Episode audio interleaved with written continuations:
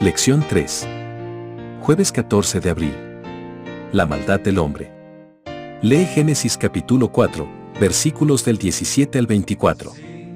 Y conoció Caín a su mujer, la cual concibió y dio a luz a Enoc, y edificó una ciudad, y llamó el nombre de la ciudad del nombre de su hijo, Enoc. Y a Enoc le nació Irad, e Irad engendró a Meujael, y Meujael engendró a Metusael, y Metusael engendró a Lamec. Y Lamec tomó para sí dos mujeres, el nombre de la una fue Ada, y el nombre de la otra, Sila.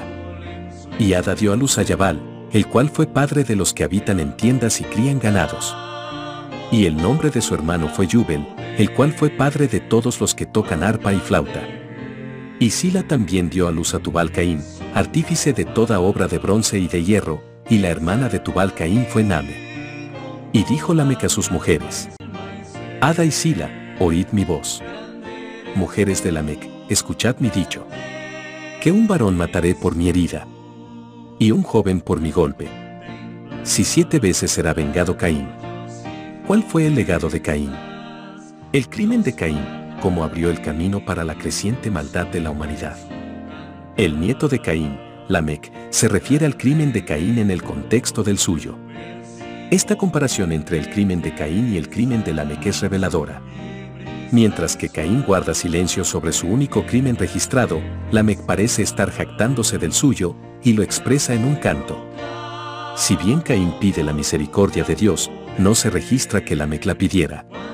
Mientras que Caín es vengado siete veces por Dios, Lamec cree que será vengado setenta. Veces siete, un indicio de que él es muy consciente de su culpa. Además, Caín es monógamo, Lamec introduce la poligamia, porque la escritura dice específicamente que tomó para sí dos mujeres. Esta intensificación y exaltación del mal definitivamente afectará a las próximas generaciones de cainitas. Inmediatamente después de este episodio de maldad en la familia cainita, el texto bíblico registra un nuevo acontecimiento que contrarresta la tendencia cainita. Conoció de nuevo a Adán a su mujer, y el resultado fue el nacimiento de Set, nombre que le pone Eva para indicar que Dios había sustituido otro hijo en lugar de Abel. Por cierto, la historia del nombre Set precede a Abel. El nombre Set deriva del verbo hebreo, asit, pondré, que da comienzo a la profecía mesiánica. La simiente mesiánica se transmitirá en el linaje setita. Posteriormente, el texto bíblico da el registro del linaje mesiánico que comienza con Set e incluye a Enoch, Matusalén y termina con Noé. La frase hijos de Dios se refiere al linaje de Set, porque están destinados a preservar la imagen de Dios. Por otro lado, la identificación, las hijas de los hombres, parece tener una connotación negativa, ya que se contrasta la descendencia de quienes son conforme a la imagen de Dios con quienes son conforme a la imagen de los hombres. Y es bajo la influencia de estas hijas de los hombres que los hijos de Dios tomaron para sí mujeres, escogiendo entre todas, lo que indica la dirección equivocada que estaba tomando la humanidad. Lee Génesis capítulo 6, versículos del 1 al 5. Aconteció que cuando comenzaron los hombres a multiplicarse sobre la faz de la tierra, y les nacieron hijas, que viendo los hijos de Dios que las hijas de los hombres eran hermosas, tomaron para sí mujeres, escogiendo entre todas.